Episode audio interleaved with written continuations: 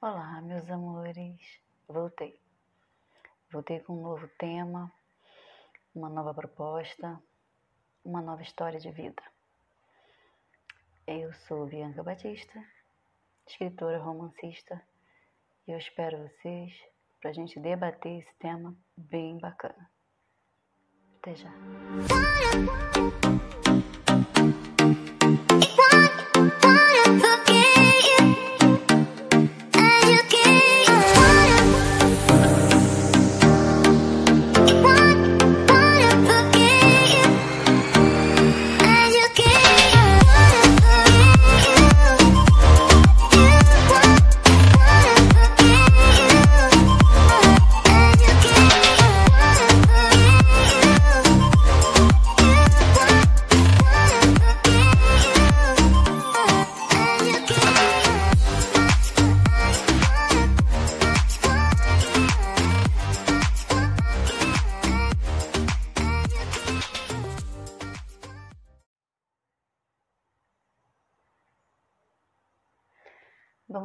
Antes de começar, eu quero pedir para vocês curtirem, compartilharem, inscrevam-se no canal, toca a sinetinha, ajuda essa escritora aqui a compartilhar, a levar as ideias, os pensamentos a quem tanto precisa.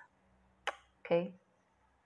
Bom, para início de conversa, eu quero dizer que o assunto de hoje não é tão, tão, como que eu posso dizer, tão alegre acaso da vida. É, eu venho falar de perdas, é, como dizer adeus para quem você ama, como dizer adeus para aquela pessoa que você perde para sempre. Em tempos de pandemia, é, os corações enlutados são muitos. E eu senti assim, meio que na obrigação de dizer um pouquinho daquilo que eu passei, daquilo que eu sinto e daquilo que muita gente está sentindo. Não quero aqui dizer sobre estatísticas, sobre números, mas eu quero falar sobre pessoas, sobre vidas que ficam e vidas que se foram. Principalmente, quero dizer para aquele que fica, para aqueles que ficam, que nós somos um milagre. Perder alguém não é fácil. Nunca foi e nunca será. A gente sabe que se tem alguma coisa certa na vida é que todos vamos morrer. Ok, todos vamos morrer. Mas a gente não sabe o dia nem a hora. E por isso a gente vai vivendo. Não é? Pelo menos esse era o meu pensamento, até passar pelo pior momento da minha vida. Muitos sabem, aqueles que me acompanham como escritora, aqueles que me acompanham como amigo, família, é, pessoas que passaram pela minha vida sabem que eu sou viúva. E no ano de 2017 eu perdi o meu marido. Da forma mais radical possível, sabe? Quando você não espera, quando você é tomada de uma surpresa assim instantânea. Gosto de surpresas? Gosto. Gosto, mas dessa eu não, não gostei. Não gostei, levei um tempo para poder aceitar, porque de início a gente não aceita muito e se pergunta: por que eu? Por que comigo? Por que tinha que ser comigo? É, por alguns anos eu fiquei pensativa e entendi.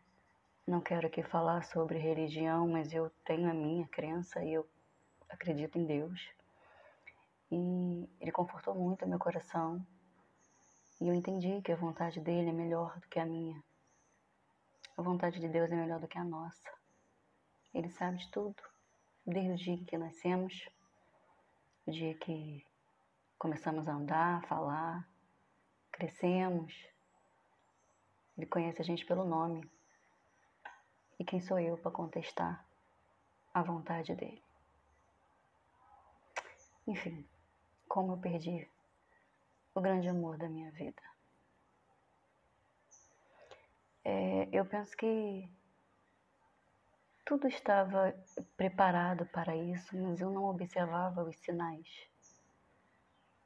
A vida dá sinais e a gente não percebe. A gente fica muito ocupado querendo trabalhar, querendo o melhor para os filhos, querendo uma casa confortável, querendo um carro, um emprego, é, alguma coisa que nos faça sentir útil. A gente também quer amor, quer carinho, quer atenção, mas muitas das vezes a gente não dá valor às pessoas que estão ao nosso redor. Não digo valor de, de maltratar, de destratar, não é isso. A gente não curte os momentos que deveria curtir. Por que eu digo isso? Porque eu penso que a gente poderia ter feito muito mais coisas do que a gente já fez. A gente poderia ter viajado mais do que a gente viajou é, poderíamos ter tido filhos, poderíamos ter casado muito antes do que ele quis. Eu me lembro como se fosse ontem, o dia que ele me pediu em casamento e a gente já estava junto há seis meses, seis anos. E eu fiquei me perguntando, precisa? Já tinha saído de um casamento de 15 anos com, uma, com três filhas, então precisa casar? A gente é feliz assim. E ele, não, eu, eu quero casar, eu quero, eu quero receber a bênção do Senhor, eu quero fazer o que é certo. Ok, vamos casar, pensei. E aí as coisas foram acontecendo assim tão rápido, tão rápido. Ele tinha uma pressa tão grande de casar que a gente planejou para outubro de 2016. Outubro não deu para os papéis saírem, deixamos para novembro, e aí tinha alguma burocracia, parece que não tinha vaga no cartório. Enfim, ele determinou que não passaria de dezembro. estava com muita pressa. É, planejou nossa lua de mel em Búzios. Ele correu atrás de tudo, fez acontecer e foi um belo casamento. Passados seis meses, é, quase seis meses, no dia 26 de maio de 2017, a gente ele estava acidentado, ele tinha quebrado o pé, ele estava encostado, né? Fora do trabalho. E não podia pisar no chão, então ele estava acamado. E eu cuidando dele com o maior carinho e, e atenção que toda esposa tem que ter. Mas eu precisava trabalhar, né? O trabalho não para, a gente tem que trabalhar.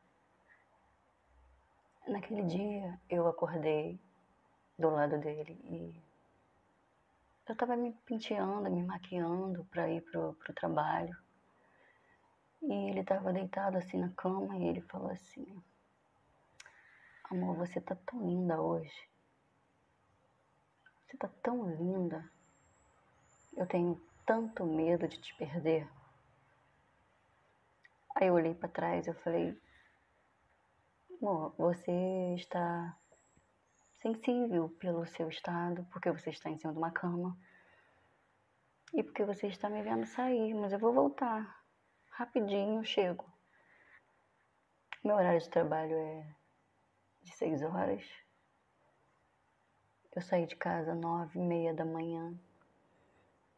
Ainda dei banho nele porque ele precisava fazer uma perícia médica.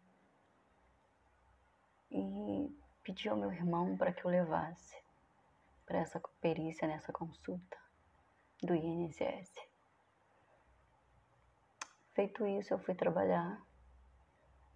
É, despedi dele, fui trabalhar. Por volta de 11 horas da manhã, ele apareceu no meu trabalho, na escola em que eu trabalho. E meu irmão disse: Irmã, ele não tá bem. Ele passou mal, ele teve um desmaio e não tá bem. A gente tem que levá-lo no médico. E eu perguntei. Os dois estavam dentro do carro, né? E eu perguntei: Como você está? Você quer que eu vá com você? Quer que eu, que eu acompanhe no médico? O que, que você quer? E ele falou: Não, amor, eu estou bem. Pode ficar tranquila que eu estou bem. Eu vou para casa almoçar com a, com a minha sogra, a minha mãe, né? Pois bem, ele foi embora. Meu irmão deixou em casa. E ele ficou na minha mãe, almoçou. Minha mãe, com todo carinho, fez a feijoada que ele queria.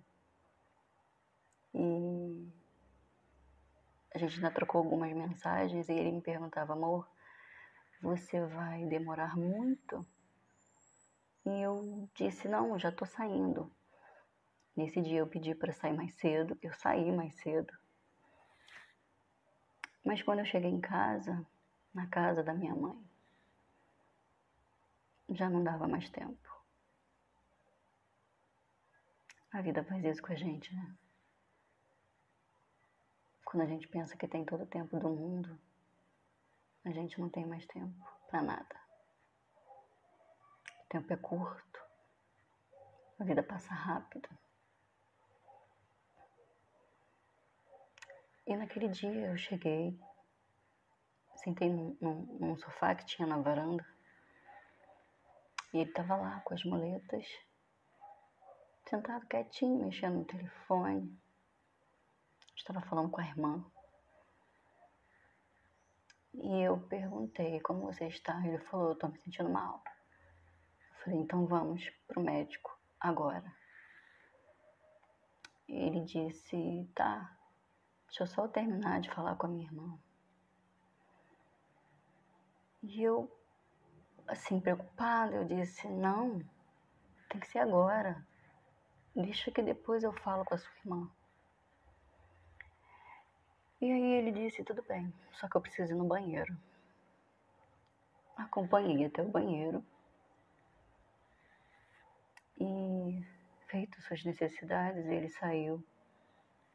E eu segurei de um lado do braço, ele com as muletas.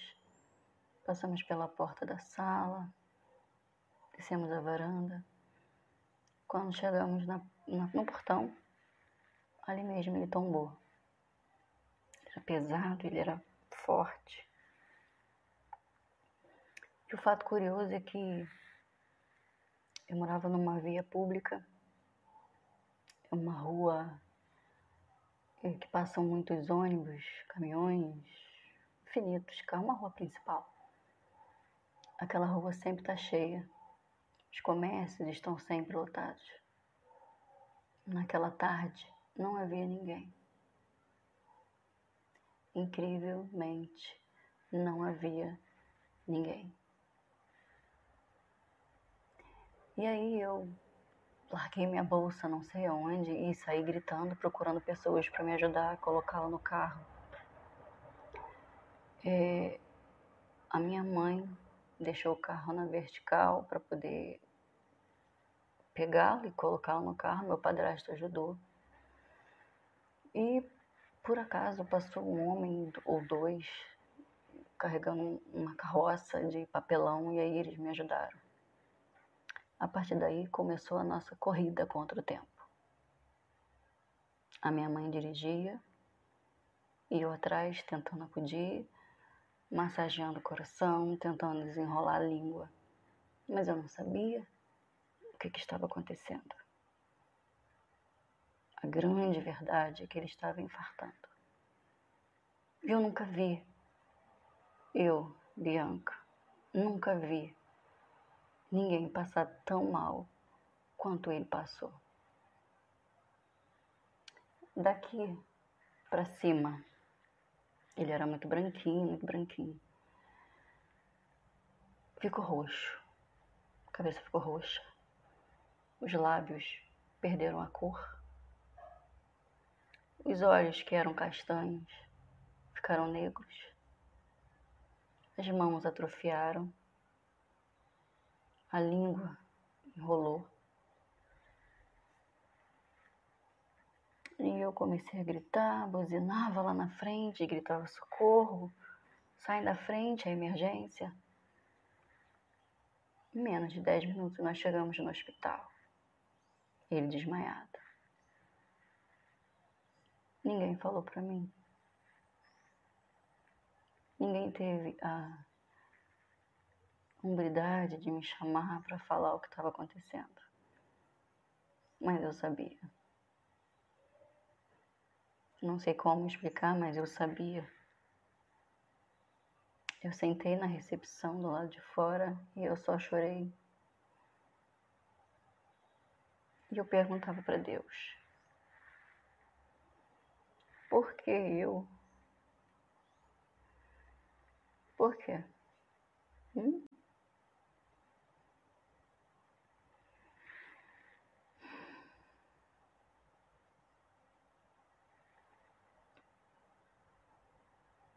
Pois bem,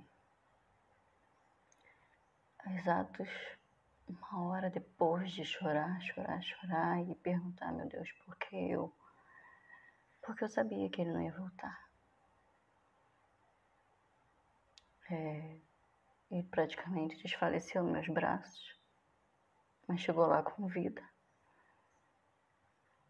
E aí eu entrei no hospital querendo notícias, ninguém tinha. De repente mandaram me chamar. A doutora veio com uma assistente social, me levou para uma sala. E ali primeiro ela quis saber do histórico, de como ele passou os últimos dias. E eu me lembro que eu contei o que estava acontecendo, que ele tinha quebrado o pé, que ele ele não tinha nenhum histórico cardíaco, mas que havia passado mal. A doutora só falou para mim: sinto muito. Ele não resistiu. Foi um infarto fulminante. E ela puxou minha mão e me deu o relógio e a aliança que ele usava. E ali meu mundo acabou.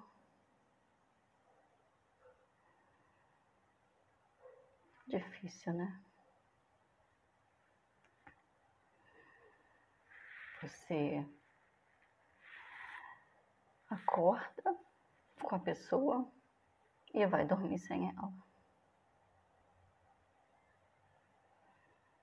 Entenda muito bem que todos estão passando agora. Eu entendo muito bem a dor que você está sentindo porque perdeu alguém. A sua dor porque perdeu um filho, porque perdeu um pai, uma mãe, um primo, um tio. Eu entendo muito bem a dor que é, o vazio que é no coração. A difícil arte de dar a Deus aquelas pessoas que a gente ama. Eu sei o que é. Mas a gente também não pode contestar a vontade de Deus, o querer dele. Porém, somos humanos e sofremos.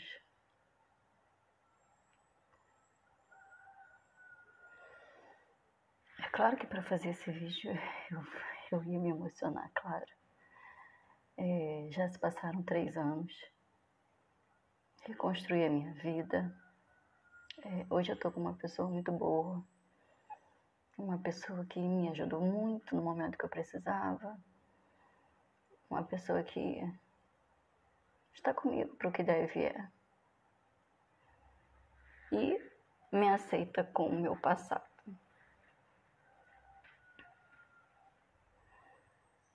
Mas eu quero dizer para você que